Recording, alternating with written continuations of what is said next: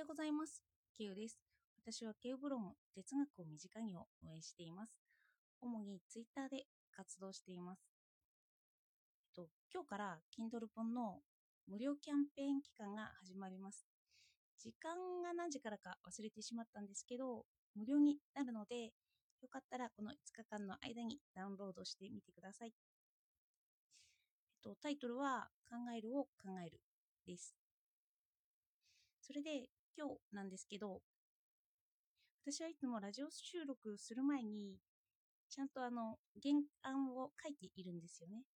でも今日は何かパソコンがずっと更新をしていて使えない状態にあって、なので今何も原案をなしで話していこうかなと思っています。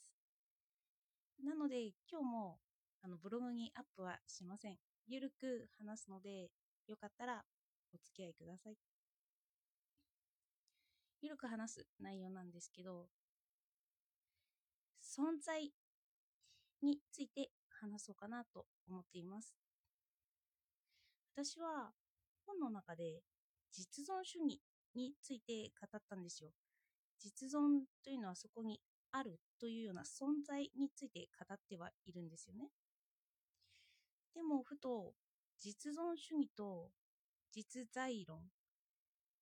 何か一緒じゃないような気がし私にはしているのでその実存主義が分かっても実在論が分からない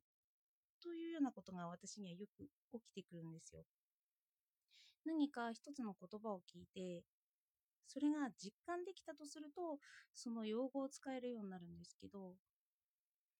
その実存主義はみんながこう言っててこんな主張があってっていうのをどんどんどんどん取り入れていくとあこうなんだって腑に落ちたり実感するんですよね。でも実在論だとそこまで語られているわけじゃなくてなんかあの主義主張とかそういうのが含まれている感じがしてなくてなのでまだ実感ができていないという感じがあります。そして私は何でもこうやって分けちゃうんですよね。自然と分かれてしまうというようなでもこれを一緒にできる人は一緒にして実在論実存主義はこうだから実在論はこうだろうというふうに結びつけられるのかなと思ってます。なので私は何か語れば語るほど何かあの自分の中で結びつけていない部分を発見しちゃうんですよね。そうなると自分の無知な部分をさらに発見していくようなそんなような感じがしています。そして無知な部分ということなんですけど私は何か集中し終わった後とかこう記事をたくさん長文を書いた後とかなんか頭がぼーっとしちゃうんですよね。何か知らないんですけど疲れが溜まっているのかなんか集中ができないような状態にある。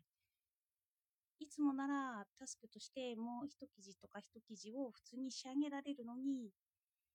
何か集中が全くできないような状態。そして哲学ではよくこの過程の状態とかを論じているんですけど実際にこういう過程の状態にあると私自身は困るんだなということをちょっと感じています。そして困るんだなと思うということも一つの価値観だなということを感じているんです。こうやって原稿がないままつらつらと話すと本当に何を言っているのか分かんなくなるような感じがするかもしれないんですよね。だから私は普段哲学的なことも話せないしなんか原稿がないともう頭がわーってしているんですよね。だから普段私と一緒に話すような時は、まあ、哲学の話をする人は限られてますけど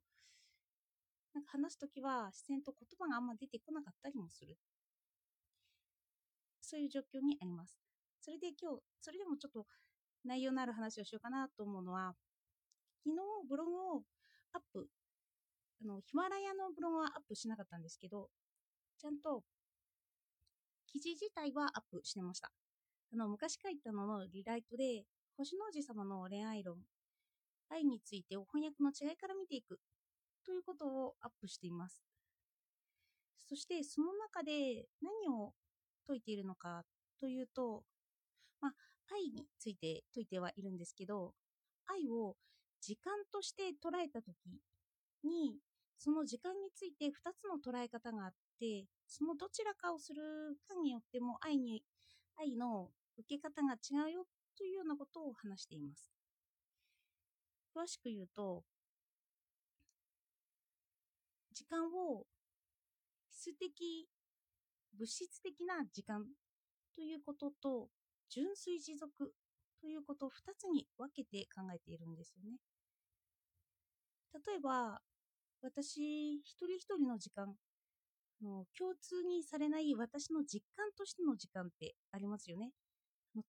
楽しいことをしてると、あっという間に時間が経ってたというような時間。あの、一日かかったのに一瞬で終わっちゃったんじゃないみたいに思うような私だけの時間。そういう時間を純粋持続って言います。でも私たちはその時間も分かっているんですけど、でも反対に質的時間、あの物質的な時間の方も把握してるんですよね。今1時間経ったとか、1時間いくらとか時給とかそういうのですよね。もうこっちの感覚の方が主になってるのかななんて思っています。それでそれと愛をどう結びつけるのかなんですけど、星の王子様では時間をかけた分だけそれに対して愛情があるというようなことを言ってるんですよね。王子様がバラに対して愛情があると言って。それで、純粋持続で見た場合、別にあの、客観的には感じられないんですよね。星の王子様何時間もかけて、あの、バラの面倒を見たからすごいんだというような外部からの声っていうのは一切遮断されて、王子様がバラのためにすごく時間を費やしたとか、バラと接しているときは、まあ、ちょっとしか接してなかったけど、すごい時間を接してたようだとか、そういうふうに思うことによって、その時間に対してバラに愛情を注ぐという主観的なのが純粋持続という方なんですよね。で、かえって、物質的な時間の方は、バラに対して2時間も手間暇をかけたから2時間分の愛があるというように捉えるということなんですよ。あの、これって客観的に分かりやすいですよね。バラのために1週間ずっと仕事を費やしていたんだよと提示されると、あその分、まあ、客観的に私たちが把握しているので、あそんなにも星の王子様はバラが好きなんだということをの質的に実感できるということなんですよね。質的というか物質的に実感できる。そして初めの実感に戻っていくと、客観的に実感するという時に、まあ、私たちは何かしらの指標を提示されて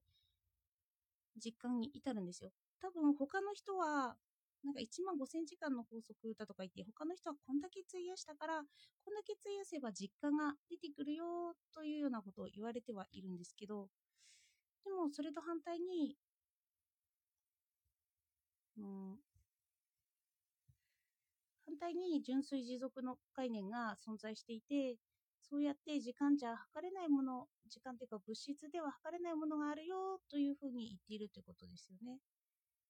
そしてこうやって時間じゃ測れないもの、何かぼわーっとしてるようなもの、明言もできないもの、そういう状態にある私なんですけど、まあ結構困るものだなとも思いつつ、まあなんで困るんだろうとか、そういうことを考えると、まあ疑似意識というか時代の波とかそうやって周りに左右されているからかななんてことも思ったりしました。では今日は本当につらつらと述べただけで雑談のような、そのような感じになってしまいましたが、ちょっと朝時間が取れないので、これにしようと思います。では今日もお聴きいただいてありがとうございました。Kindle 本よかったら読んでください。